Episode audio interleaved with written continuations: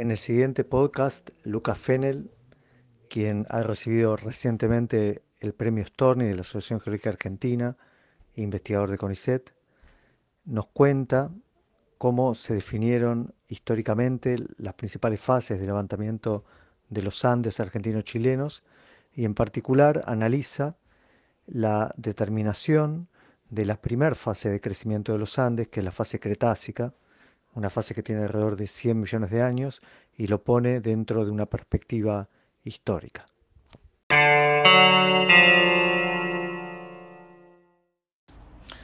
Durante la época de las primeras exploraciones, todos los viajeros que se internaban en nuestro país con dirección al oeste, hacia el territorio chileno, se topaban con un obstáculo, al parecer infranqueable, constituido por lo que actualmente conocemos como la cordillera de los Andes. Es recién con las descripciones de los primeros naturalistas que cruzan los Andes, entre quienes vale destacar las realizadas por Darwin a principios del siglo XIX, que logramos conocer cuáles son las rocas que conforman la cordillera y cómo se disponen espacialmente entre sí, formando las montañas que observamos en ella hoy en día. Sin embargo, es recién al principio del siglo XX en que el origen de nuestra cordillera de los Andes empieza a ocupar la mente de los geólogos de la época. Allí vale mencionar como pioneros los estudios realizados por Juan Caidel, quien propone que la primera fase de levantamiento de los Andes habría ocurrido hacia fines del Mesozoico durante el período Cretácico, en momentos en los cuales los dinosaurios aún caminaban por nuestro territorio. Caidel plantea que la estructuración inicial de la cordillera se produce a partir de los movimientos patagonídicos, cuyo nombre responde al sector en donde él había realizado la mayor parte de las observaciones sobre las cuales basó su propuesta esa instancia de Keidel, que arriba de nuestro país en el año 1911 quien fue uno de los geólogos más influyentes de nuestra historia, don Pablo Grueber. Grueber, quien venía a trabajar durante varios años en las montañas del continente asiático, se vale de los conocimientos allí adquiridos para profundizar en la propuesta de Keidel acerca de los movimientos que dieron pie al levantamiento de la cordillera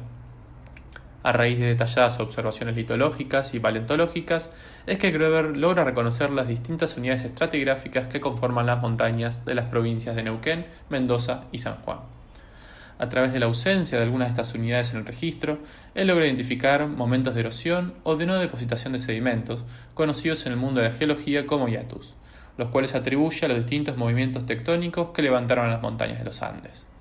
A partir de sus observaciones, él reconoce la desconexión del Océano Pacífico con nuestro territorio y la inmersión definitiva de la cordillera durante el período Cretácico, evidenciado por la superposición de capas con fósiles de dinosaurios por encima de capas con fósiles marinos.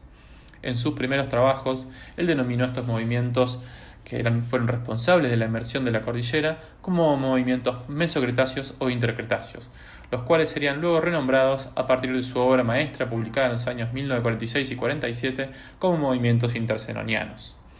Grover postuló que el movimiento intercenoniano habría levantado una serie de arcos, escamas o bloques en donde se involucraba el basamento formando montañas, las cuales en muchos casos coinciden con su posición actual, demostrando que la cordillera de los Andes habría sido esbozada para esa época a partir de las edades de las unidades sedimentarias que se encontraban adelgazadas o eliminadas del registro, Gruber logró acotar la edad de este movimiento dentro del Cretácico al Cenoniano, a pesar de no contar con fósiles diagnósticos que pudieran aportar mayor precisión a la datación de este movimiento. Sin embargo, Gruber restringió la acción de estos movimientos al territorio chileno y sur de nuestro país, limitando su alcance septentrional a la provincia de Neuquén.